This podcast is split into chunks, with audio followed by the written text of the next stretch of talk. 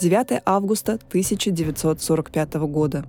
Как и в прошлый раз, в американской миссии 5 бомбардировщиков Б-29, самолет с бомбой, два метеоразведчика и два наблюдателя.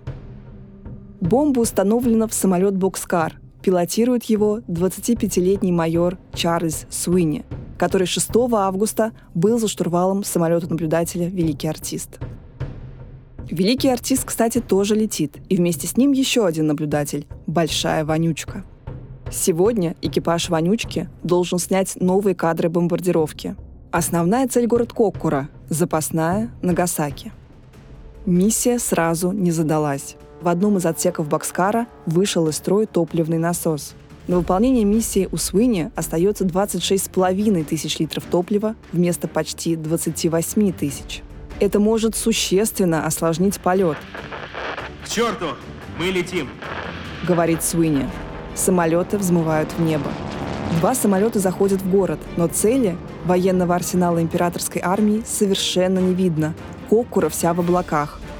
Бокскар кружит над городом, пытаясь найти просвет в облаках и сбросить бомбу на цель. Ничего не видно, говорит Суини.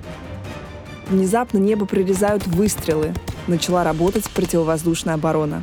Бокскар резко поднимается выше, оказываясь вне зоны досягаемости. Города внизу почти не видно, а сбрасывать бомбу вслепую запрещено. Принято решение направиться к запасной цели. Самолеты летят в Нагасаки. В Нагасаки тоже облачно. Город можно разглядеть, но времени на прицел почти нет. Горючего в баке остается предательски мало – 11 тысяч литров. Суини нужно что-то решать. Искать цель по радиолокации, практически вслепую, или сбросить бомбу в море. Топлива хватит только на один пролет над городом. Точно скинуть бомбу не получится. Поэтому как только Суини видит порт в просвет, тут же дает команду. «Выпустить бомбы!» И тут же поправляется. «Выпустить бомбу!» На часах 11.02, когда бомба сброшена. Пилоты тут же надевают очки и уводят самолеты по крутой траектории подальше от взрыва.